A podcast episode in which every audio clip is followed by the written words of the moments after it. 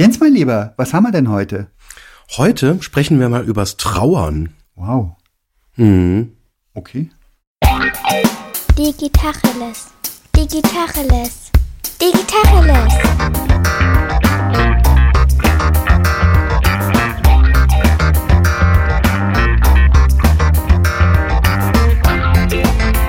Mein Name ist Jens Wehrmann. Und ich heiße Eckehard Schmieder. So, und zwar sprechen wir heute nicht zu zweit übers Trauern, sondern wir haben uns den Philipp Pelgen eingeladen. Der äh, hat BWL studiert an der Universität des Saarlandes, hat danach fünf Jahre als Marketingmanager im Online- und Social-Media-Bereich gearbeitet. Und dann kommt eine Station in seinem Lebenslauf, die ich tatsächlich sehr spannend finde. Und zwar hat er dann das Marketing für eine Firma, die nennt sich äh, Vereinigte Feuerbestattung Saar GmbH gearbeitet und hat quasi ja das Marketing eines Krematoriums gemacht. Und offenkundig haben dann wohl die Erlebnisse dort irgendwas mit ihm gemacht und er hat Anfang 2020 eine Firma gegründet und ähm, die heißt unvergessen.de. Und ich bin schon gespannt, äh, was genau dahinter steht. Vielleicht eine kurze Geschichte noch, wie ich den äh, Philipp kennengelernt habe.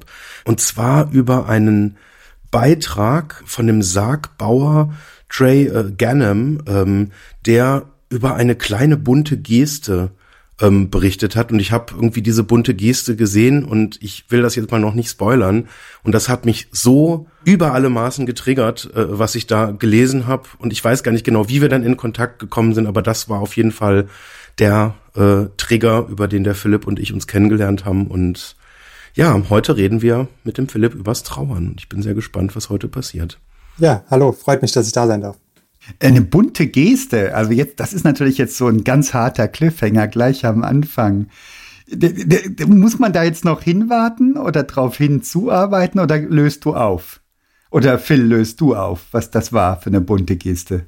Ich kann es gerne erzählen. Also es war ja vor einigen Wochen dieses äh, schlimme Attentat auf dieser ähm, amerikanischen Schule, wo ja einige Kinder leider verstorben sind. Und da gab es so ein ganz praktisches Problem in der Abwicklung dieser Bestattungen, dass es nicht genug Kindersärge gab, leider. Und äh, so haben sich halt verschiedene Sargbauer in ganz USA zusammengetan und äh, haben halt ihre Kräfte quasi gebündelt, damit diesen Kindern ein ja, schöner letzter Abschied, ähm, insofern sowas überhaupt schön sein kann, eben ja, geboten werden kann.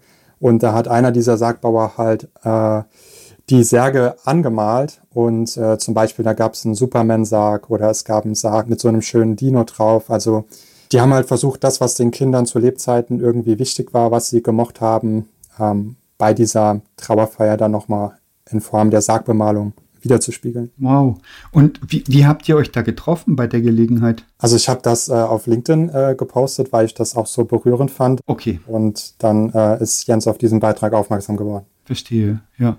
Und das ist ja auch eine krass berührende Sache, ne? Also dass dieses Endgültige, gerade in Verbindung mit Kindern, mir bleibt das immer im Hals stecken. Ja, das ist so eine der schlimmsten Vorstellungen, die man sich halt irgendwie machen kann, ne? dass halt sowas passiert und ja, dann quasi so, man versetzt sich irgendwie unwillkürlich dann so in die Situation, äh, weiß nicht, wie sich's halt dann irgendwie anfühlen muss. Und dass ich merke das dann selber bei mir, dass ich dann versuche, dieses, ich will dann dieses Gefühl irgendwie weghaben. Und ähm, das war deswegen für mich so intensiv, dieser Trigger, weil ähm, gerade dieses Empathische, ähm, dass, dass man sozusagen eben mit, mit den Kindermotiven ähm, dann die Särge auch anmalt. Ich habe das vorher nie gesehen und mir ist das irgendwie sofort eingeleuchtet, warum das irgendwie hilfreich äh, sein kann und trotzdem ist es halt irgendwie so ja so unfassbar traurig finde ich diese Geste. Ja und es ist vielen halt auch nicht bewusst, dass eine Bemalung von einem Sarg auch gar nicht was Außergewöhnliches ist. Also das kann jeder, der das möchte, tun und äh, gerade bei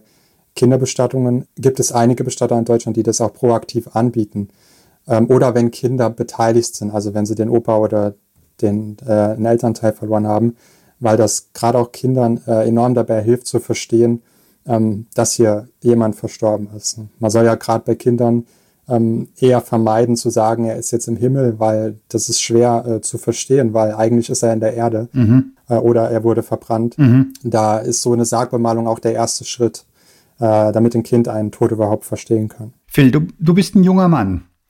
Ähm, und du beschäftigst dich mit ernsten Themen. Bist du ein ernster junger Mann oder ist das Zufall? Äh, eigentlich ähm, weiß ich nicht. Also ich bin schon, ich sag mal, introvertiert. Also man äh, findet mich selten auf einer äh, Partybank tanzen, aber ähm, ich bin auch sehr extrovertiert, wenn ich mit meiner Band auf der Bühne stehe und äh, dort äh, Konzerte spiele. Mhm. Dann kommt halt all das raus. Also ich bin wahrscheinlich so ein Mittelding aus beiden Welten. Was spielst du denn in der Band? Äh, ich spiele Schlagzeug. Okay. Wie lang schon? ja, äh, seit über 15 Jahren inzwischen. Wow, okay. Aber da erzähl doch mal ein bisschen, wie das überhaupt alles kommt, wie du zu diesen ernsten Themen gekommen bist.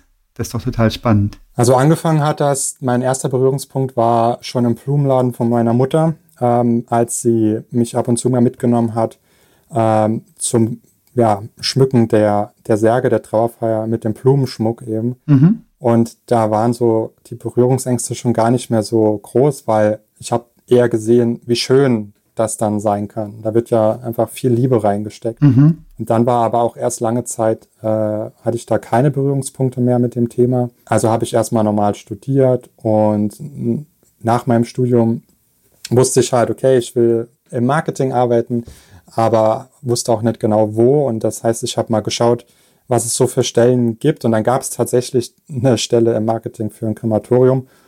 Und ich fand das so skurril und äh, gleichzeitig auch so irgendwie spannend, dass ich mir das näher angeschaut habe. Und es war gleichzeitig aber auch total im ersten Blick unattraktiv. Es war nur eine Teilzeitstelle, es war nur eine Elternzeitvertretung. Also es war klar, dass es auch nichts Langfristiges und nach dem Studium will man ja vielleicht eher mal irgendwo Fuß fassen. Aber das Thema hat mich dann irgendwie so gereizt, äh, dass ich mich beworben habe. Das hat auch geklappt. Und dort war es dann die Aufgabe, dieses Tabu, was es ja für viele ist, äh, wie funktioniert eine Einäscherung etc., einfach den Angehörigen, den Familien zu vermitteln. Also die Fragen, die gestellt werden, transparent auf der Webseite zu beantworten, Veranstaltungen zu machen, also sowas wie Tag der offenen Tür, dass die Leute wirklich auch ins Krematorium kommen können. Die haben echt viele Fragen und ja, die, es ist einfach dann meine Aufgabe gewesen, dieses Tabu irgendwo zu brechen und Antworten zu geben. Ja, darf, darf ich da ähm, nachfragen, weil wenn ich mir das jetzt so vorstelle, ich würde jetzt irgendwie so im Briefkasten eine Einladung zur offenen Tür von einem Krematorium kriegen. Ähm, ich hätte jetzt irgendwie nicht so den ersten Impuls zu sagen, das, das, da will ich jetzt irgendwie mal hingehen, sondern ich hätte jetzt irgendwie so vermutet, so von der Schublade, ich beschäftige mich halt mit dem Thema Tod halt in dem Moment, wo es halt irgendwie echt völlig unvermeidbar ist, oder? Erzähl mal, wie du, wie da so deine Erfahrungen sind, weil es klingt jetzt erstmal ein bisschen anders. Ja, also die Leute, die dann gekommen sind, waren äh, schon ziemlich durchmischt. Also es waren natürlich viele Menschen da, die äh, über 50, über 60, über 70 waren, die sich wirklich aktiv damit auseinandersetzen wollten, die vielleicht auch noch nicht entschieden haben, will ich überhaupt eine Einäscherung, weil die Erdbestattung ist ja auch noch eine gute Möglichkeit und die Älteren äh, wollten da gerade einfach ein gutes Gewissen haben. Sie wollten wissen, was passiert wirklich mit mir, bevor sie die Entscheidung treffen, ob sie sich einäschern lassen oder nicht. Ähm, bei den Jüngeren, da war es eher so ein morbides Interesse. Also morbid ist das falsche Wort, aber dann versteht man vielleicht, was ich meine. Es war einfach so ein grundsätzliches Interesse für, für den Tod, für das Ende da und deswegen haben sie sich das einfach schon mal zeigen lassen. Warum hast du jetzt, das fand ich total spannend, spannend. Also ich wäre auch gekommen, wenn ich so einen Flyer gefunden hätte in meinem Briefkasten, aus wahrscheinlich einem morbiden Interesse. Ich, und du hast aber korrigiert, du hast den Begriff morbide jetzt so gefüllt in Anführungszeichen gesetzt. Ist das was Böses oder was Anrüchiges? Oder wie siehst du den Begriff? Ich finde, bei morbide schwingt immer etwas Negatives äh, mit. Ich weiß nicht, einfach so vom Gefühl her. Mhm. Ähm, für mich sind das halt ganz normale Themen und äh, ich finde, man darf sich dafür interessieren und äh, das muss dann nicht in eine Schublade gesteckt werden. Also so wie manche sich für, für Fußball interessieren, so dürfen sich andere ja gerne auch für den Tod äh, interessieren, weil das ist das Einzigste, was uns am Ende, was wir am Ende alle gemeinsam haben. Und da äh, ja, sollte man sich auf jeden Fall mal Gedanken darüber machen. Ja. Was war die häufigste Frage, die, die dir da gestellt wurde? Ja, also es gibt zum einen solche Unwahrheiten, wo die Leute denken, ähm, dass sich der Leichnam ähm, nochmal aufbäumt oder wo sie denken, dass das ganze äh, Edelmetall geklaut wird oder so. Mhm. Ähm, das waren so die, die Mythen und die anderen, die häufigsten Fragen waren eigentlich, warum braucht man einen Sarg? Äh, wie viel Kilo wiegt nachher die Asche? Was passiert mit der Asche? So Sachen fragen die Leute. Sag, sag uns das. Ich finde das total spannend, jede dieser Fragen. Warum brauchst du einen Sarg, wenn du eingeäschert wirst? Also die Begründung, die äh, wir im Regelfall geliefert bekommen, ich bin da jetzt nicht der Experte, aber das, was mir gesagt wurde, ist halt, dass der Feuer dabei hilft, diesen Verbrennungsprozess in Gang zu bringen, dass es ähm, dadurch einfach viel leichter geht, diese Einäscherung durchzuführen. Ein anderer Grund ist auch sicherlich, dass wir es als Menschheit einfach gewohnt sind, dass wir nicht nackt oder einfach so auf so einer, äh, auf so einem, auf so einer Bahre liegen, die dann da reingefahren wird, sondern es war halt traditionell immer so, dass unser Körper in einem Sarg war. Also es ist wahrscheinlich, die Wahrheit liegt wahrscheinlich zwischen beiden Gründen. Mhm. Und die Verbrennung in Gang bringen, also ich habe Bilder im Kopf, mein Schwiegervater ist eingeäschert worden, auch ich habe Bilder im Kopf, ich weiß nicht, wie sehr ich das vermische, auch mit Filmszenen vielleicht, das ist schon eine ganze Weile her auch. Ähm, und da erinnere ich mich an, an so quasi Gas, eine Gasflamme, die reingeblasen wird von beiden Seiten. Und da hätte ich gedacht, das ist ziemlich wurscht, ob da ein Sarg drumrum ist oder nicht. Ähm, oder habe ich das falsch im Kopf? Wie ist das in Wirklichkeit? Also bei den Einäscherungen, die ich bisher gesehen habe, war es immer so, dass der Sarg eingefahren wurde und dann allein wegen der vorhandenen Hitze anfängt äh, zu brennen. Und wen das genau interessiert, der kann gern mal bei YouTube auch nach Unvergessen suchen. Wir waren nämlich in einem Krematorium und haben das auch mal gefilmt. Mhm. Und das habt ihr auf eurer Website auch untergebracht, um das Informationsbedürfnis zu stillen. Genau, also es gibt einfach ganz viele Fragen zu diesem Thema. Also es ist nicht nur äh, mit der Einäscherung, sondern wir haben auch mit einer Bestatterin gesprochen. Wir haben auch mit Trauernden selbst gesprochen, die verschiedene Schicksalsschläge hatten, weil wir immer denken, dass auf Basis derer Geschichten wir auch anderen Trauernden damit helfen können. Und gerade bei dem Krematorium, da können wir anderen damit helfen, dass wir die Angst nehmen, weil die Angst entsteht häufig halt aus Unwissenheit. Und wenn man halt ähm, in redaktioneller Form äh, das zeigt, in Verbindung mit der Geschichte der Mitarbeiterin, die das dort macht, dann ist es zum einen spannend zum Anschauen und zum anderen lernt man auch echt was. Mhm. Was, was ich interessant finde, ich würde nochmal eine Schleife zurückdrehen. Du sagtest, du hast diesen Marketingjob angenommen und da bist du überhaupt erst in diese ganze Thematik reingekommen. Und du sagtest, der war auch nicht wirklich sehr attraktiv, so von den Rahmenbedingungen her. Jetzt mal Hand aufs Herz unter uns dreien. Draußen wird man es natürlich nie sagen, aber unter uns dreien. Hast du den Job bekommen, weil du der Einzige warst, der sich beworben hat? Oder hast du irgendwelche speziellen Fähigkeiten, die dich fürs Krematorium-Marketing qualifizieren? Ähm, also beworben haben sich, glaube ich, so um die 15, 20 Leute, habe ich später erfahren. Ähm, mhm. Warum ich genommen wurde, wurde mir später damit gesagt, dass ich halt sehr authentisch äh, rüberbringen konnte, wie das damals ähm, mhm. einem Blumenladen war, wie das war, als mein Opa verstorben ist. Mhm und dass ich gleichzeitig halt diese ganze Erfahrung im Marketingbereich schon hatte, weil die wollten eine neue Webseite, die wollten Online-Marketing anfangen, da hatten sie gar nichts und das war äh, dann für mich natürlich auch relativ leicht, das jetzt neu zu denken. Wie lange ist das her? Äh, das sind jetzt so ungefähr vier Jahre. Okay. Und gibt es irgendeinen Punkt oder war das ein schleichender Prozess, wo skurril zu normal wurde? Für dich? Boah, das ist eine gute Frage. Nächste Frage. Na, es gibt, es gibt immer noch skurrile Momente. Zum Beispiel? Fällt mir gerade keiner ein. Vielleicht fällt mir nachher noch einer. Okay. Wunderbar. Also platz einfach raus, wenn dir einer kommt. Ich finde es spannend, was du nach vier Jahren noch als skurril erlebst. Ah, ich habe ich hab was.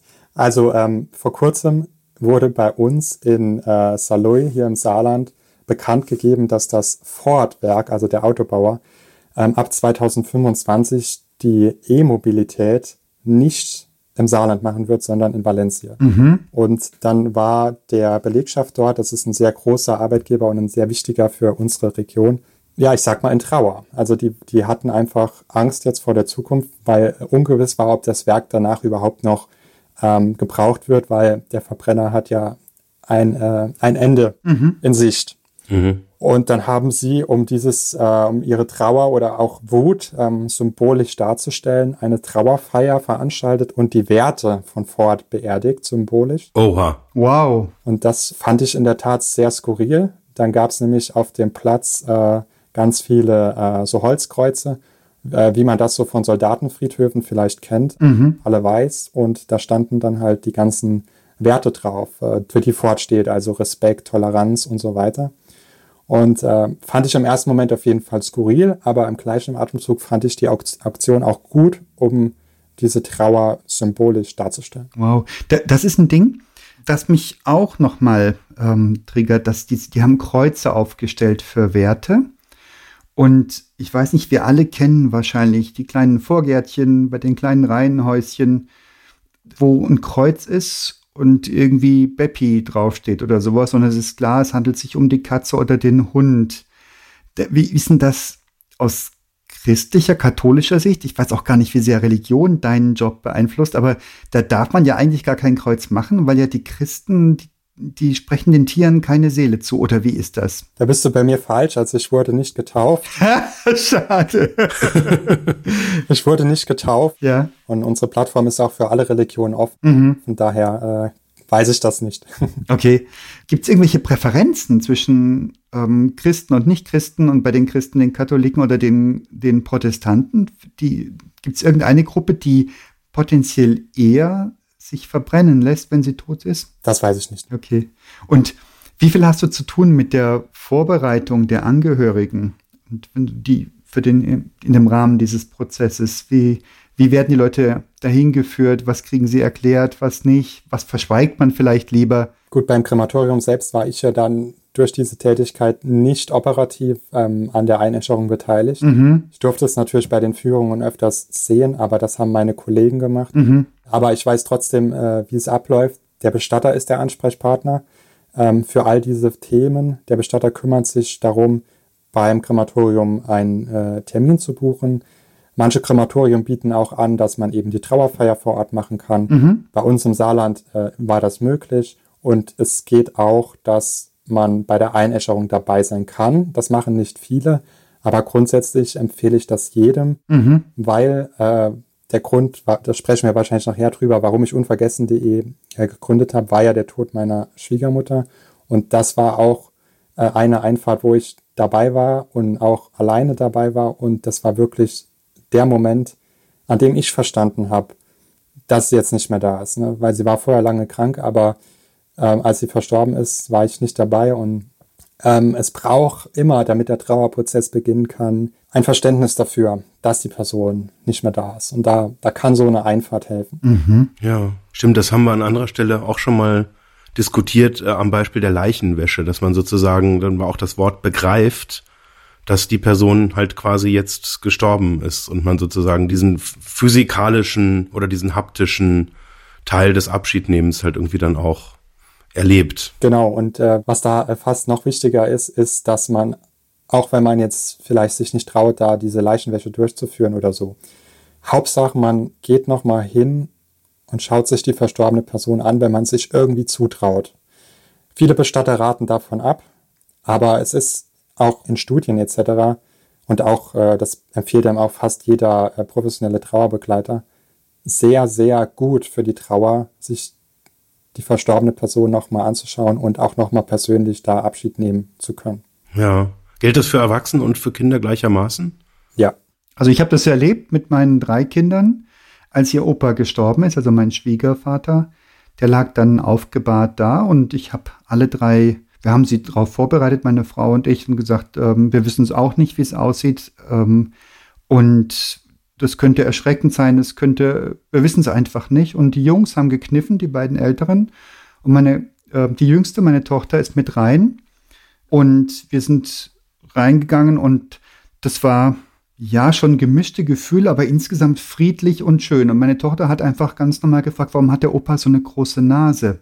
Und das war so eingefallen alles drumherum. Also die, die, ja, das Gewebe halt. genau. Ja. Und dann ist die Nase, die relativ war vorher auch schon markant, aber das war sie noch, noch markanter.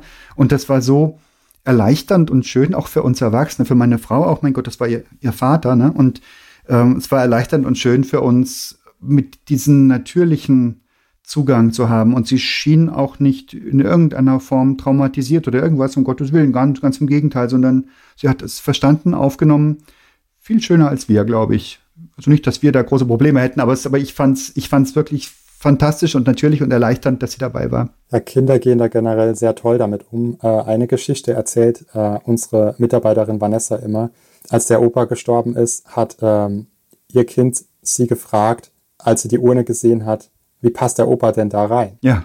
Also das sind genau solche Fragen, die Kinder sich dann stellen. Und deswegen ist es auch wichtig, denen zu zeigen, was da jetzt passiert ist. ja. Was bleibt denn da nun wirklich übrig, Phil? In der Asche sind da Knochenreste drin? Was ist mit Implantaten? Nimmt man das raus? Oder wie? Erzähl doch mal. Ja, also es ist so, dass größere Knochenreste manchmal nicht komplett verbrennen. Mhm. Die sind dann aber sehr porös und da reicht schon eine kleine Berührung, dass die, dass die kaputt gehen. Und äh, am Ende wird die Asche ähm, nochmal ganz normal einfach gemahlen, sodass es ein, ähm, ein relativ, also es ist nicht sandig, aber es ist relativ kleinteilig am Schluss. Mhm. Und Implantate werden vor dieser Malung rausgenommen, weil das mit so Metallen halt einfach nicht funktioniert. Okay. Also mit einem Magnet werden die rausgenommen. Wo kommen die hin? Ähm, also das weiß ich so genau nicht. Es gab da ja mal so einen Skandal, wo irgendein Krematorium ähm, sich an diesen Edelmetallen bereichert hat. Mhm. Aber also offiziell ist auf jeden Fall, dass die ähm, Edelmetalle gespendet werden. Mhm. Bei uns im Saarland war es so, dass die, soweit ich weiß, zur Erhaltung des Friedhofes Mhm. genutzt werden. Äh, jedes Bundesland hat da so seine eigene Regelung. Mhm. Wo dürfen wir eigentlich die Asche unserer Verstorbenen überall beerdigen? Muss das auf dem Friedhof oder gibt's, wie sind, sind die Gesetze wahrscheinlich auch unterschiedlich, gell, in den Bundesländern? Ja, jedes Bundesland hat ein eigenes Bestattungsgesetz. Ich bin da auch äh, kein Jurist, aber in äh, den meisten Bundesländern, also gerade generell in Deutschland, gibt es ja die Bestattungspflicht. Das heißt, es muss ein Friedhof sein oder äh, sowas wie der Friedwald. Ähm, und wenn man was anderes will, muss man den Umweg über das Ausland wählen. Ähm, Bremen ist das erste Bundesland, was das so ein bisschen aufgeweicht hat unter gewissen Vorlagen, die ich nicht genau weiß, darf man auch ähm, die Urne im eigenen Garten beisetzen, aber da will ich jetzt auch nichts Falsches sagen. Okay. Aber man könnte sozusagen die Urne ausführen in die USA und dann in den Pazifik streuen von einem Boot aus. Genau, also das, eine Seebestattung ist auch in Deutschland möglich. Ah, okay. Also dass man die jetzt in der Nordsee oder in der Ostsee äh, beisetzen lässt, das ist kein Problem. Okay. Ähm, du persönlich, welche Eigenschaften bringst du mit? Auch, dass dieses Thema, dass du das Thema so vertieft hast, dass du das, du hast schon gesagt, du bist introvertiert. Ähm, für dich ist das, was ursprünglich skurril schien, zum normalen Alltag geworden. Ich erlebe dich auch als behutsam, nicht rantasten entsprechenden Menschen. Also du bist nicht der, der rumpoltert oder wie du, wie hast du es selbst gesagt, du tanzt nicht auf den Bänken sinngemäß. Welche Eigenschaften hast du noch, die dich hier so unterstützen darin oder vorantreiben darin, das Thema weiterzutragen? Und dann würde ich wahnsinnig gerne auch zu unvergessen.de kommen. Naja, also es ist wahrscheinlich eine Kombination aus äh, einer großen Ruhe und einem großen Ehrgeiz, denke ich mal. Ach, okay. Weil die Ruhe äh, braucht man einfach bei so einem Thema. Wir lesen ja in unseren Gruppen jeden Tag echt schlimme Geschichten und man muss es halt schaffen, auf der einen Seite äh, empathisch und gefühlvoll damit umzugehen und auf der anderen Seite gleichzeitig äh, genug Abstand zu wahren, damit man es eben nicht mit nach Hause nimmt. Und dafür habe ich auch, denke ich, schon ein paar, äh, paar Tage gebraucht, um das zu können und auch zu trennen. Mhm. Und ähm, in Kombination mit dem Ehrgeiz, damit meine ich ja eben jetzt diese Selbstständigkeit, die halt natürlich wirklich äh, an einem zerrt. Äh, auch wenn ich die Bezeichnung selbstständig nicht mag, aber manchmal ist es wahr, aber ich sehe mich da eher als, als Unternehmer und dieser Alltag äh, in einem Startup, der ist natürlich äh, von Höhen und Tiefen geprägt und da muss man, muss man immer dranbleiben, auch wenn es mal Rückschläge gibt, da muss man wieder eine Lösung finden. Und ja, wir waren auch gefühlt schon zweimal pleite. Das sind halt immer so Dinge, wo man äh, ja ehrgeizig bleiben muss, damit man nochmal einen Weg daraus findet. Mhm. Aber erzähl, wie, also es geht um die Plattform unvergessen.de. Was genau macht ihr da? Also angefangen hat die Idee damit, dass ich ja meiner Schwiegermutter versprochen habe, dass ich ähm, dafür sorgen möchte, dass sie nicht in Vergessenheit gerät, weil sie halt äh, ja so traurig war, dass sie die Enkelkinder niemals kennenlernen wird. Mhm. Und dass ich dann äh, nach einer Lösung gesucht habe, um sie unvergessen zu machen, äh, gab es halt nichts, womit ich zufrieden war. Also habe ich das dann selbst gegründet mit Freunden. Und die ursprüngliche Idee war eben genau das, einen Verstorbenen unvergessen machen, also das Leben festhalten auf einer Gedenkseite, auf der man Fotos hochladen kann, Bilder, Geschichten teilen kann, Videos, Erinnerungen, wo man aber auch einfach nur eine Kerze anzünden kann, seine Anteilnahme bekunden kann. Das ist so das, womit äh, wir gestartet sind. Hat das deine Schwiegermutter noch mitbekommen oder hast du das posthum die Idee entwickelt? Äh, also wir sind, die hat das noch mitbekommen, aber ähm, also wir sind live gegangen, da war, war sie leider schon nicht mehr am Leben. Okay. Und hat sie das begrüßt oder komisch gefunden oder skurril gefunden, vielleicht sogar im Internet ewig zu leben? Nö, sie fand das gut. Es war halt natürlich auch ein sehr emotionales Gespräch und es ist dann auch, äh, es ging ja nicht nur darum, es ging ja auch noch um andere Themen, aber ähm, sie hat mir signalisiert, dass das in Ordnung ist und dass es dabei äh, hilft, ähm, dass wenigstens die Enkelkinder ein Bild äh, von ihr bekommen können. Mhm. Und das Ziel dieser Seite ist es, Menschen unsterblich zu machen, die Geschichten von Menschen weiterleben zu lassen. Genau, so haben wir angefangen. Mhm. Es hat sich halt weiterentwickelt. Erzähl. Wir haben gemerkt, dass das Thema eigentlich viel größer ist und ähm, dass das nur ein Teil ist, der wichtig ist. Ähm, was meine ich damit? Also ich meine das Thema Trauer allgemein. Also Trauer ist einfach etwas, was in unserer Gesellschaft kaum akzeptiert wird. Ähm, viele Menschen, die jemand verloren haben, haben das Problem, dass sie, dass sie isoliert werden, dass Leute die Straßenseite wechseln, dass sie sich einfach nicht mehr melden, weil sie nicht wissen, wie sie mit der Person umgehen sollen. Und äh, das heißt, unsere Mission heute ist, eine Welt zu schaffen, in der Trauernde nicht mehr alleine gelassen werden und in der eben die Art und Weise, wie wir mit Trauer umgehen, nachhaltig positiv verändert wird. Und wir sehen darin halt drei große Bausteine. Und das eine ist eben das Gedenken, das aus der Trauer mit der Zeit eher Erinnerung wird. Natürlich ist die Trauer nie ganz weg, aber aus Trauer kann unserer Meinung nach Erinnerung werden. Das ist der eine Baustein. Der zweite Baustein ist dieses Alleinsein, dass wir dafür sorgen, dass Menschen in ihrer Trauer eben nicht alleine sind, zum Beispiel durch unsere Trauergruppen, dass sie in Austausch kommen können mit Menschen, die Ähnliches durchgemacht haben. Und das Dritte ist eben dieses Tabuthema. Ähm, am besten kann man Trauernden helfen, wenn man weiß, wie man mit ihnen umgehen soll. Das heißt, wir müssen dieses Wissen, das es gibt, einfach in die Welt bringen. Das heißt, aus dieser Angst, die äh, da entsteht, die aus Unwissenheit entsteht, da müssen wir äh, Aufklärung betreiben, dass man eben weiß, ich darf mit dieser Person reden und ich darf ihr auch darf sie auch fragen, wie es ihr geht und es ist okay, wenn sie sagt, mir geht's scheiße. Äh, und dann äh, ist es eher wichtig, dass man einfach mal lernt, aktiv zuzuhören und der Person eben den Raum gibt, äh, die sie gerade braucht.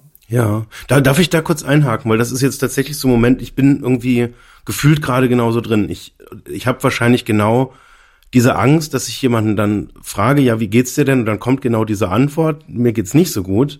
Und dann entsteht dieses peinliche Loch. Ist das der Punkt, weswegen dann Leute dann lieber auf Abstand gehen, um diese Peinlichkeit sich dann zu ersparen und weil sie einfach nicht wissen, ob sie dann sagen sollen, ja, es tut mir leid oder so, so nach dem Motto, ja, wollen wir irgendwie, keine Ahnung, ins Kino gehen oder, äh, also ich, ich stelle oder kann mir jetzt vorstellen, dass das so ein, so, ein, so ein Punkt ist, wo Leute ja Angst kriegen, dass sie dann nicht wissen, was sie tun können und dann einfach auch aus diesem Impuls heraus dann sagen, oh, ich weiß nicht, was ich sagen soll und dann in diese Schockstarre verfallen. Du, genau so ist es. Also es ist einfach äh, diese, diese Angst vor der Antwort und ähm, die Angst, äh, nicht zu wissen, wie man damit umgehen soll. Und wenn hier heute jemand nur eine Sache mitnimmt, dann, dass er sich auf unserem Blog mal den Artikel 13 Dinge, die Trauernde nicht hören äh, wollen, äh, durchliest, weil dort stehen auch immer Tipps drin, wie man es denn machen könnte und auch mit der Frage, wie geht es dir, äh, umgehen kann. Weil es ist total okay, das zu fragen und auch wenn er sagt,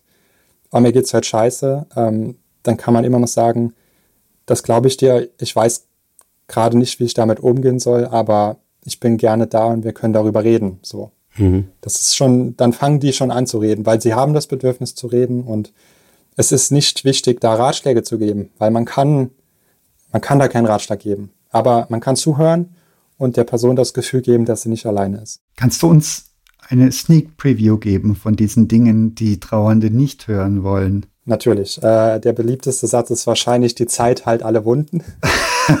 okay, okay, gut, der ist derbe, ja. Der, der ist derbe, aber die Leute sagen es sehr oft. Also wir haben unsere Community gefragt, was hören sie denn so? Mhm. Da kamen hunderte Kommentare mhm. und da hat äh, dieser Satz die meisten äh, Reaktionen quasi gehabt. Ja. Genau. Aber Trauer hat halt kein Ablaufdatum und man kann den Leuten, wenn man was dazu sagen will, ähm, eigentlich nur sowas sagen, dass die Person irgendwann den Weg finden wird, damit umzugehen. Also das, oder auch betonen, dass Trauer kein Ablaufdatum hat und dass es auch total okay ist, wenn das Jahre dauert. Ich meine, früher gab es dieses Trauerjahr, das hatte irgendwo auch was Gutes, mhm. weil dann der Person zugestanden wurde, dass sie trauern darf. Äh, gleichzeitig hört die Trauer nicht nach einem Jahr auf. Aber äh, man sollte einfach nur Verständnis dafür haben. Es wird immer Momente geben, wo man auch nach fünf Jahren nochmal anfängt zu weinen. Das ist auch total okay. Ja. Hast du eine Empfehlung, was ein Thema ist? Also du hast jetzt gerade gesagt, also ein, ein, ein Ratschlag geben oder jetzt irgendwie im Zweifel, Zweifel halt irgendwie jetzt so, so eine Art neunmal kluger Spruch.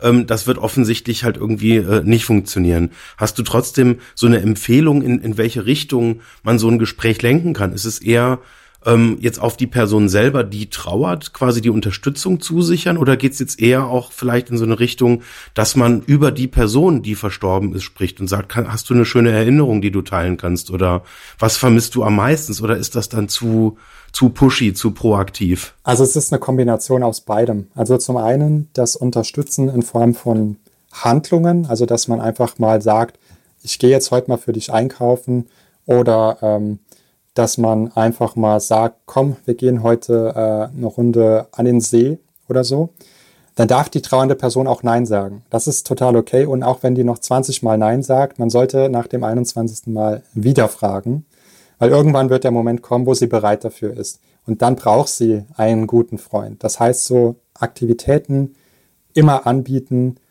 oder einfach auch mal machen und dann darf die Person immer noch Nein sagen. Und das kann man auch so sagen zu der Person. Ne? Also ich biete das jetzt hier gerne an und ich würde mich freuen, wenn du noch nicht dafür bereit bist, ist das okay, dann machen wir es nächste Woche oder so. Und der andere Teil der Frage war das Reden. Auf jeden Fall hilft es, über die verstorbene Person zu reden. Natürlich werden dann noch mehr Tränen fließen, meistens. Das ist, ist aber auch okay. Was da auch immer hilft, ist die eigenen Erinnerungen, die man zu der Person hatte, zu erzählen. Weil das ist halt häufig auch ein Blickwinkel, den die äh, trauernde Person gar nicht hat. Weil jeder Mensch hat so seinen eigenen Bezug zu einer Person. Und wenn man dann so, so seine schönsten Erinnerungen teilt, also nicht unbedingt nach den schönsten fragt, die die Person hatte, sondern, boah, ich war mit dem immer, wenn wir auf der Arbeit waren, da war immer super Stimmung, weil das und das passiert ist. Ähm, das hilft der trauernden Person gewissermaßen schon. Das ist auch so ein kleiner Rat an jeden, der irgendwie eine Trauerkarte schreibt, der also nicht ganz so eng ist. In den Trauerkarten steht immer derselbe Mist, weil die Leute nicht wissen, was sie schreiben sollen. Ne? Also da wird irgendwas gegoogelt, da gibt's auch top SEO-optimierte Trauerspruchtexte. Ähm, aber es ist halt immer dasselbe und das äh, ist sehr oberflächlich. Und ähm, wenn man nicht weiß, was man schreiben soll, dann schreibt man wenigstens einen Satz dazu, was man mit der Person positiv in Erinnerung bringt. Ne? Das hilft schon. Wir sind wieder abgeschweift von unvergessen.de. Du bist ja auch ein Gründer und ein, ein Startup. Mensch, aber dieses Trauerthema legt sich einfach drüber wie so ein Ascheregen, hätte ich jetzt fast gesagt, aber wahrscheinlich ist das eine ganz verkehrte Metapher. Ähm, was ist denn da für ein Geschäftsmodell dahinter? Hast du überhaupt eine Gewinnabsicht, so wie ich dich gerade kennenlerne, könnte ich mir auch vorstellen, dass du sagst, ich bin froh, wenn sich das von selbst trägt und den Menschen hilft. Wie, wie sieht das aus für dich? Also wir sind schon ein Startup und das ist auch eine Frage, die ich jetzt natürlich sehr oft bekomme. Ne? Es wird auch häufig kombiniert mit einem Vorwurf. Ähm, warum muss man jetzt mit dem Leid der anderen Geld verdienen?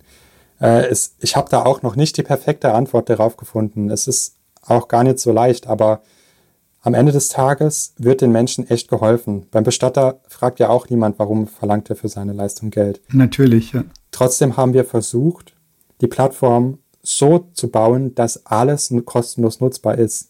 Dass es wirklich nur, wenn jemand äh, zum Beispiel bei einer Gedenkseite unbegrenzte Laufzeit möchte oder so, dass er dann, aber auch erst nach einer gewissen Zeit, also nicht von Anfang an, äh, eben uns finanziell unterstützen kann. Und er kann auch die Höhe des Beitrages dann aussuchen. Ach. Okay. Und äh, wir haben eine Gewinnerziehungsabsicht. Wir sind ja auch ein klassisches Risikokapital finanziertes Startup. Mhm. Aber immer mit dem Hinterpunkt, äh, dass es hier äh, dieses Buzzword wäre, glaube ich, äh, Impact oder Social Entrepreneurship oder so. Ähm, man muss auch immer quantifizierbar damit wirklich Menschen helfen. Dann ist es auch okay, wenn man dafür entlohnt wird. Wie hilft man quantifizierbar Menschen? Indem du einfach Reaktionen zählst oder Zugriffe? Genau, zum Beispiel. Also wie viele Menschen wirklich auch eine Gedenkseite erstellen, wie viele Menschen nutzen aktiv die Trauergruppen, wie viele Menschen sagen auch, ähm, wenn wir nach einer gewissen Zeit fragen, dass es ihnen geholfen hat. Also solche Sachen sind da wichtig. Du bist auf Social Media aktiv, ne? Das ist ja heute gar nicht wegzudenken. Das so hattest du ja auch gesagt, hast du vor vier Jahren deinen Marketingjob angetreten. Wie verträgt sich Social Media und Trauer, wo wir uns alle dauernd hochjubeln, unsere Erfolge feiern und wieder ein Agile Scrum Master geba frisch gebacken und wieder ein super tolles, geiles neues Produkt, wieder 15 Prozent billiger ausgelobt. Und dann kommst du mit deinem ernsten Thema. Wie geht das? Also das geht erstaunlich gut. Mhm. Also es hängt natürlich von den Menschen ab, aber ähm, unsere Plattform unvergessen.de ist fast ausschließlich ähm, durch Social Media gewachsen. Okay. Auf Facebook äh, haben wir tatsächlich auch die ähm, größte deutschsprachige Seite zu diesem Thema. Die hat so ungefähr 280.000 Abonnenten. Wow. Und das zeigt ja allein schon diese Zahl, es ist ein Thema. Und das muss man auch nochmal unterstreichen. Es sterben jedes Jahr in Deutschland eine Million Menschen. Auf jeden Trauerfall kommen x Trauernde. Also es gibt äh, zig Millionen Menschen, die in Trauer sind, jedes Jahr erneut. Und es gibt auch alles, was digitalisierbar ist, wird digitalisiert und dann gehört auch Trauer dazu. Und dann haben die Leute natürlich ein Bedürfnis, auch in sozialen Medien ähm, über ihre Geschichte zu schreiben, um Anteilnahme zu bekommen, um aber auch einfach selbst das Erlebte ähm, zu verarbeiten und damit aus Trauer Erinnerung werden kann. Also sie wollen auch, der, dass, dass die Verstorbenen eben nicht in Vergessenheit geraten. Und wenn man auf deiner Website sich ein bisschen rumtreibt, macht man wahrscheinlich nicht wirklich zufällig, wenn du nicht einen Anlass hast. Ich habe jetzt unser Gespräch als Anlass genommen und ich muss sagen, das sind wirklich auch sehr, sehr tiefgehende, einfühlsame Botschaften. Da gibt es Wochenkerzen, die man anzünden kann und ich finde, da sind ein paar wirklich schöne Aussagen, die, die mich berühren, auch ohne dass ich jetzt speziell die Leute kennen würde, von denen die Rede ist. Das ist sehr beeindruckend.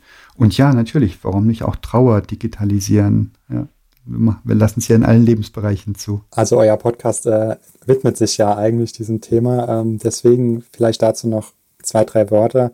Ähm, was digitalisieren wir überhaupt? Klar, die Trauer, aber es fängt ja eigentlich woanders an. Also in, in der ersten Linie digitalisieren wir die Traueranzeige in der Zeitung. Also das, was äh, unsere Großeltern oder auch Eltern da noch sehr gewohnt waren, dass es eben in der Zeitung über den Trauerfall informiert wird. Das wird es irgendwann nicht mehr geben.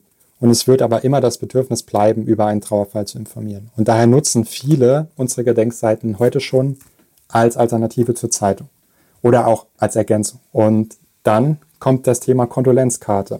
Also die Leute, die halt eben äh, so einen Brief noch klassisch schreiben, das wird in Zukunft auch immer weniger werden. Auch wenn ich diese Geste befürworte, sollte man ruhig weiterhin machen. Aber das kann man eben auch auf unserer Gedenkseite, diese Worte hinterlassen. Dann ähm, noch das Thema Grab. Also es gibt da draußen immer seltener wirklich physische Gräber. Also die Bestattungskultur befindet sich in einem riesen Wandel. Das heißt, es gibt eine Seebestattung, es gibt anonyme Bestattungen. Ähm, das heißt, es gibt auch immer seltener einen physischen Erinnerungsort. Und das führt dann dazu, dass der Erinnerungsort digital wird. Und so sind auch unsere Gedenkseiten für manche ähm, eben ein Grabersatz, weil sie dort jederzeit hingehen können und vor allem auch, wo auch immer sie sind. Ne? Die Familien wohnen immer verstreuter und können dadurch auch ähm, an einen Erinnerungsort gehen, wenn sie eigentlich gerade ganz woanders Ist das der einzige Grund, warum es immer weniger physische Gräber und Gedenkstätten gibt, die verstreuten Familien, oder gibt es noch andere Gründe? Also es, es gibt generell einen Wandel einfach in der kompletten Bestattungskultur. Die wird immer individueller. Das heißt, jeder hat so seine eigenen Vorstellungen. Es gibt Flussbestattungen, es gibt äh, äh, Weltallbestattungen, äh, es gibt diese Diamantbestattungen. Also es wird immer kreativer und äh, individueller und ähm, die Leute wollen ihren Abschied immer individueller gestalten. Und dann führt das dazu, dass dieser klassische Weg halt dann seltener genutzt wird. Wow. Ja, was mich nochmal interessieren würde, ähm, äh, weil ich glaube, es gibt jetzt so in der Historie, ist so dieses Thema Sterben auch eins, was, ähm, ja, ich sag das jetzt mal so, nenn das mal direkt beim Namen, das, äh, das, das Thema, dass es auch einfach eine sehr, sehr teure Angelegenheit ist und das auch äh, zumindest, was ich jetzt so klischeehaft halt denke, ähm, dass eine, eine Vielzahl äh, von Aktivitäten dann halt auch stattfindet in dieser Phase, in der man einfach andere Dinge auch am Start hat und man dann eben ja sich einen Sarg kaufen muss, der glaube ich teilweise richtig teuer auch ist, je nachdem äh, was da für Materialien halt da sind. Und dann gibt's eine Traueranzeige, die dann in der Zeitung kommt, das kostet alles Geld. Und ähm, also meine Wahrnehmung ist, dass auch da äh, einfach so ein, so ein Wandel halt auch passiert, dass auch ähm, also durchaus auch lebende Personen dann auch ihren Nachkommen sagen, hey, stürzt euch da nicht irgendwie finanziell ins Unheil und gebt jetzt irgendwie fünf oder sechstausend Euro für eine für die Bestattung und die ganzen Nebenkosten aus, sondern macht da lieber was Gescheites mit dem Geld und äh, so nach dem Motto äh, ein einfacherer Sarg, der jetzt halt irgendwie nicht aus irgendeiner Edeleiche hergestellt wurde, sondern keine Ahnung, ich habe da auch schon so von Pressholzvarianten gehört.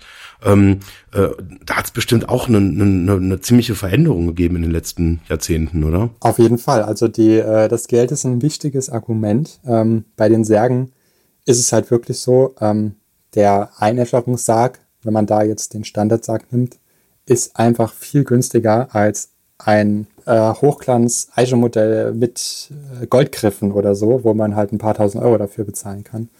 Äh, das spielt auf jeden Fall eine Rolle.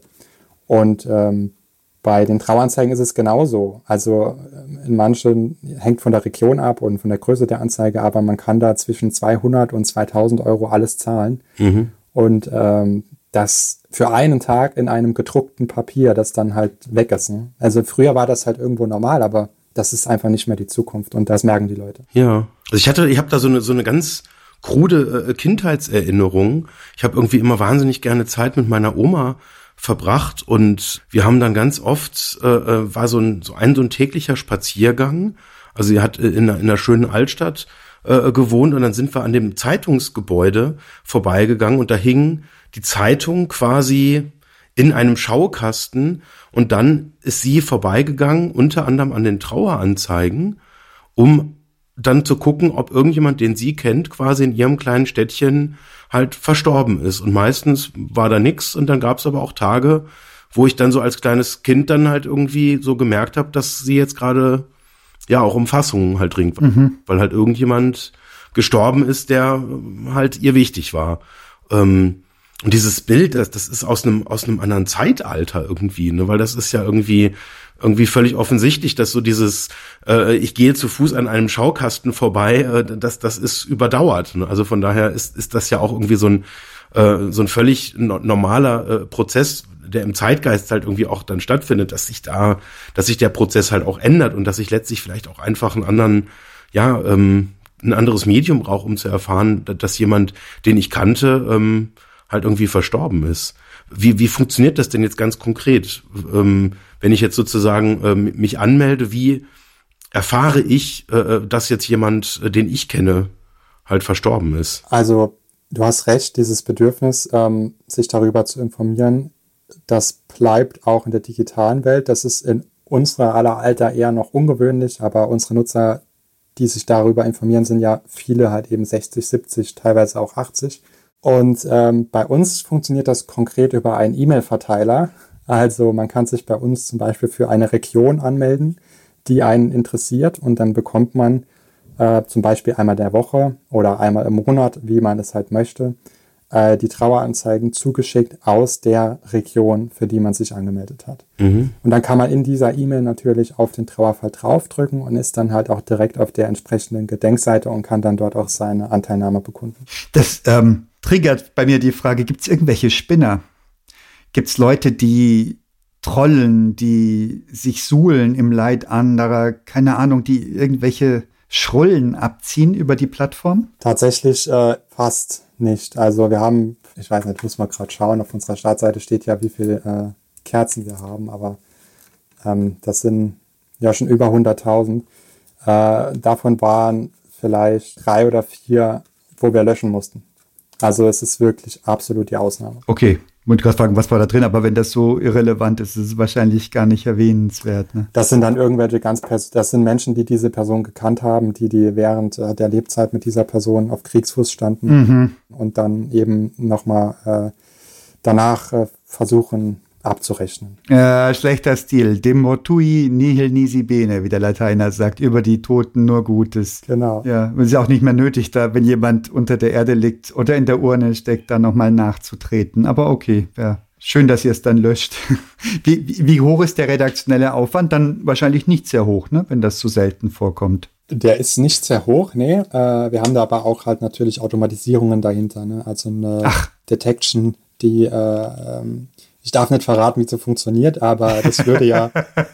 äh, aber sie funktioniert, äh, sodass äh, wir auch da direkt eine Meldung bekommen und uns auch äh, natürlich äh, viele Sachen anschauen. Und die lernt dann ja auch, ne? Die wird immer besser. Gerade wollte ich sagen, das pullt ja nach Machine Learning Algorithmen. Was könnt ihr denn, wie könnt ihr euren Service verbessern durch lernende Algorithmen? Ähm, zum einen dadurch, ähm, zum anderen, ah, es sind viele Themen, über die ich leider nicht reden darf, weil es ähm, Alleinstellungsmerkmale sind, die auch äh, geschützt sind. Okay. Ähm, aber äh, um das mal grob zusammenzufassen, äh, wird es dem Nu- Nutzer dabei helfen, äh, Seiten ähm, einfacher zu erstellen, dass da einfach verschiedene Prozesse, die automatisierbar sind, äh, automatisiert werden können und ähm, dass es äh, dem Nutzer auch leichter gemacht wird, die Seite zu verbreiten, dass es auch wirklich die Leute erhalten, die ähm, es erhalten sollen. Du hast jetzt gesagt, das sind Alleinstellungsmerkmale. Also es gibt auch einen Wettbewerb.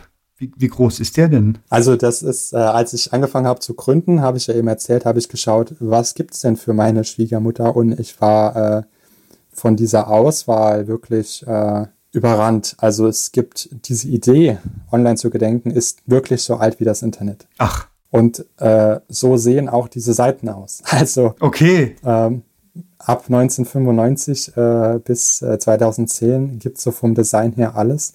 Aber es gab nichts Nennenswertes, ähm, was ähm, das nochmal neu gedacht hat. Und das haben wir halt eben versucht. Und das ist auch eins der Alleinstellungsmerkmale. Einfach die Art und Weise, wie wir, ähm, wie wir das machen. Bei uns ist nichts schwarz, bei uns ist kein Trauerflor oder so. Wir sind lebensbejahende äh, Menschen und es gehört einfach zum Leben dazu. Und wir versuchen es einfach so, so angenehm wie möglich eben zu gestalten, diesen Abschied. Ja. Ähm, da kommt mir jetzt eine äh, Situation in den Sinn, die mir äh, jetzt auch bei der Vorbereitung wieder aufgefallen ist. Ähm, was ich wahnsinnig schwierig fand, ähm, oder ja, in, schwierig ist das richtige Wort tatsächlich. Ähm, dass, dass es so, so, so viele ähm, Trauerfälle gibt, wo auch einfach ganz junge Menschen äh, betroffen sind, die aus dem Leben gerissen werden. Ich bin ein paar Mal so über die äh, Formulierung dann auch gestolpert. Jetzt zum Beispiel bei einem Verkehrsunfall kann ich mich jetzt dran erinnern, wo dann auch die Eltern quasi auch nochmal darauf hinweisen, dass er jetzt auch ohne eigenes Verschulden quasi aus dem Leben gerissen wurde. Und ich merke, dass ich da irgendwie sofort, dass das bei mir irgendwie, da, da, da kochen sofort irgendwie die Emotionen hoch, selbst bei Menschen, die ich überhaupt nicht kenne, geht mir das irgendwie so nah, wenn ich dann so eine Nachricht lese, wie die Eltern sozusagen äh, das dann beschreiben, ähm, wie, wie nah kommt das an dich ran? Äh, äh, was, was, was passiert da bei dir, wenn du über die Seite gehst und dann diese wahnsinnig traurigen Kommentare und äh, Erinnerungen liest? Also ich, ich habe es ja eben schon mal angedeutet, das ist, äh, das fällt auch mir nicht leicht und das wird auch irgendwann äh, irgendwie nicht leichter. Ne? Also man, ich rede auch oft mit anderen Bestattern oder Rettungssanitätern, die das ja wirklich noch krasser erleben und versuche da irgendwie äh, zu verstehen, äh, wie die damit umgehen. Aber so ein wirkliches ähm, Patentrezept scheint es da nicht zu geben. Und ich versuche einfach mit meiner Art und Weise, wie es eben ähm, erklärt habe, damit umzugehen. Du hattest angedeutet, dass du nicht getauft bist. Ähm, hast du irgendeine andere Form von ethischem Unterbau, der dich unterstützt oder bist du einfach humanistisch unterwegs? Sag, sag mir, ich sehe dich lächeln. Also, was mir einfach im Leben wichtig ist, ist, dass man ähm, untereinander ehrlich ist. Also Ehrlichkeit ist für mich da eine sehr wichtige Sache. Das ist ja auch in vielen Glaubensrichtungen so. Ähm, und äh, so versuche ich auch unser Unternehmen aufzubauen. Und was, was, und Vertrauen, das hängt damit ja eng zusammen. Aber ähm, was, was Glauben angeht oder so, ähm, keine Ahnung, was kommt, äh, wenn wir, wenn wir sterben, ist es, ist es gut, dass jeder da an etwas glaubt, weil es hilft einem auch, ähm, gerade wenn man weiß, dass man sterben wird, dass da vielleicht irgendwas kommt. Das hilft gerade äh, natürlich christlichen Menschen, ähm, aber auch andere Religionen haben tolle Erklärungen dafür. Wiedergeburt, ne? oder es gibt ja noch andere Szenarien. Und äh, es liegt ja in der Natur der Sache, dass nicht alles richtig sein kann. Es wird wahrscheinlich nur eins davon richtig sein. Oder alles. Warum nicht alles, ja. Oder alles. Es ist aber gut, dass wir es nicht wissen. ja, genau. Und das ist auch die letzte Frage, die, glaube ich, äh, in, in uns bei unserer Menschheit unbeantwortet bleibt. Ja. Ja. Was ich jetzt äh, aus dem Umfeld jetzt eher äh, der, der Sterbebegleitung äh, schon mehrfach gehört habe, ähm, was den äh, ähm, Sterbenden äh, äh, zu helfen scheint, ist, sich mit Menschen zu umgeben, die Routine in diesem Prozess haben. Ähm, würdest du sagen, gilt das jetzt in einem Trauerfall äh, gleichermaßen? Ja, also wenn man sich da mit Menschen umgibt, die selbst schon mal jemanden verloren haben, wenn man das auf diese Ebene bringt, das hilft schon enorm, mhm. weil dann ist schon mal generell ein Verständnis dafür da. Noch besser ist es, wenn die Person jemand Ähnliches verloren hat. Also wenn die, die Frau ihren Mann verliert, versteht eine andere Frau, die ihren Mann verloren hat, die Situation viel besser als ähm, jemand, der seine Mutter verloren hat. Mhm. Das heißt, ja, generell ist es äh, für einen Trauernden einfacher, wenn er sich mit Menschen umgibt, die darin Erfahrung haben, sei es privat oder eben beruflich. Wobei Erfahrung und Routine zwei Paar Schuhe sind. Das stimmt, das stimmt. Ne, Jens, du hattest Routine gesagt. Ah, okay. Also ja. das, das schwingt Profi mit, ne? Oder mindestens ähm, so, so ehrenamtlich ähm, häufig beschäftigt. Das ist aber für dich kein Benefit, Phil. Das sehe ich richtig, oder? Was genau meinst du? Dass jemand routinemäßig sich mit äh, Trauer und mit Trösten beschäftigt. Doch, das ist auf jeden Fall ein Vorteil, weil äh, dieses ganze Wissen, was ich jetzt inzwischen habe, das hilft mir auch bei privaten Trauerfällen enorm. Und genauso ist es bei Trauerbegleitern. Einfach dieses Wissen zu haben. Ist, man kann darüber Lehrbücher lesen und weiß dann wirklich besser, wie man damit umgehen soll. Das hilft enorm. Dabei ist aber auch wichtig zu betonen, nicht jeder Trauernde braucht einen Trauerbegleiter. Mhm. Also es gibt viele Trauerfälle, die, wo es absolut normal ist, dass man Wochen, Monate weint, die aber absolut gesund sind und ähm, wo auch Außenstehende denken, es wäre ungesund, aber es ist einfach eine normale Reaktion. Und erst wenn das so zu einer anhaltenden Trauerstörung wird, ähm, sollte man auf jeden Fall darüber nachdenken, sich Hilfe zu suchen. Hattest du das auch schon beobachtet auf eurer Website oder über deine Aktivitäten, dass Menschen eine, du nanntest das jetzt Trauerstörung entwickeln? Und habt ihr vielleicht sogar im Extremfall angestoßen, hey, schau doch mal, ob du nicht jemanden findest, der dir professionell helfen kann? Ja, das kommt vor, auf jeden Fall. Weil wir natürlich jetzt explizit auch in den Trauergruppen ist natürlich ein Auffangbecken für vor allem Menschen, die halt ähm, schwer damit klarkommen. Mhm. Sonst würde man ja nicht in eine Trauergruppe gehen. Mhm. So zumindest äh, bei vielen Menschen. Und dann gibt es Fälle, wo es absolut auch unsere Empfehlung ist. Wir können es leider nicht leisten, vielleicht irgendwann, aber heute sind wir dafür noch nicht aufgestellt, wo wir die dann äh, weitergeben müssen. Ähm, da gibt es tolle Vereinigungen, da wäre es jetzt auch unfair, eine zu nennen, aber einfach mal googeln, Trauerbegleitung. Da gibt es Verbände, da gibt es aber auch ganz tolle Einzelpersonen. Mhm. Äh, es gibt auch Psychologen, die sich darauf spezialisiert haben. Ähm, ist ja auch immer wichtig, wer bezahlt das. Ne? Ähm, und da, da gibt es genug Angebot. Man muss äh, sich dann nur darum kümmern. Ist da auch schwarze Schafe drunter, dass ich in, meiner, in meinem Leid mich schnell und ungeprüft jemandem anvertraue und jemand zockt mich ab oder nutzt es auf andere Weise irgendwie aus? Das ist mir persönlich noch nicht vorgekommen. Okay. Ähm, ich würde sagen, dass es das bestimmt gibt. Aber es gibt das halt in jeder Branche. Ne? Ja. Also bei Bestattern, da habe ich es jetzt auch so noch nie mitbekommen, aber man bekommt natürlich Geschichten manchmal von den Angehörigen erzählt, wo man sich denkt, okay, dem war das jetzt in erster Linie wegen dem Geld wichtig. Ne? Mhm. Und dem war es nicht jetzt wichtig, ähm, Geld verdienen und tu Gutes tun zu verbinden. Mhm. Mhm. Was ist denn die Zukunft von unvergessen.de? Wie entwickelt sich digitale Trauer? ähm, dass wir mehr und mehr uns eben äh, in diese Richtung entwickeln, dass wir generell der erste Ansprechpartner sind, wenn es um das Thema Trauer äh, oder Verlust geht. Also wir werden niemals Online-Bestatter werden, sondern uns geht es wirklich um die Zeit danach. Ähm, natürlich fängt bei der Bestattung die Trauer schon an und es ist wichtig, dass man einen guten Bestatter hat Und die Zeit der Trauer fängt auch schon an, wenn die Person äh, krank wird. Ähm, auch da versuchen wir zu helfen, aber uns geht es wirklich um die Trauer und da ganzheitlich Lösungen zu finden auf digitale Art und Weise, aber auch immer verbunden mit der echten Welt, die in jeder Situation, die man sich so vorstellen kann, äh, bei der Trauer hilft. Also einfach alles, was unter diesem übergeordneten Ziel steht, mit dieser Welt, wo wir eben besser damit umgehen, äh, all das tun wir oder werden wir tun. Wow, das hast du auch nicht zum ersten Mal gesagt, gell? nee, ich muss ja, muss ja öfters mal pitchen hier äh, vor Investoren und so weiter. ja. Aber äh, das kommt halt auch aus dem Herzen. Ja. Also durch, durch auch die Geschichten, die man dann immer liest, wo die Menschen sich dann bedanken. Und das gibt einem auch so viel zurück, dass man äh, weiß, man ist auf dem richtigen Weg und man muss, man muss das hier machen. Also wenn ich dir das spiegeln darf, Phil, das wirkt auf mich so echt und so ehrlich. Also ich glaube, das ist äh, über jeden Zweifel erhaben, was du sagst. Ich freue mich da sehr drüber. Was für ein schönes Gespräch. Ich danke dir ganz herzlich. Ja, herzlichen Dank, Philipp. Ja, gerne, sehr gerne. Macht's gut. Tschüss. Tschüss. Ciao.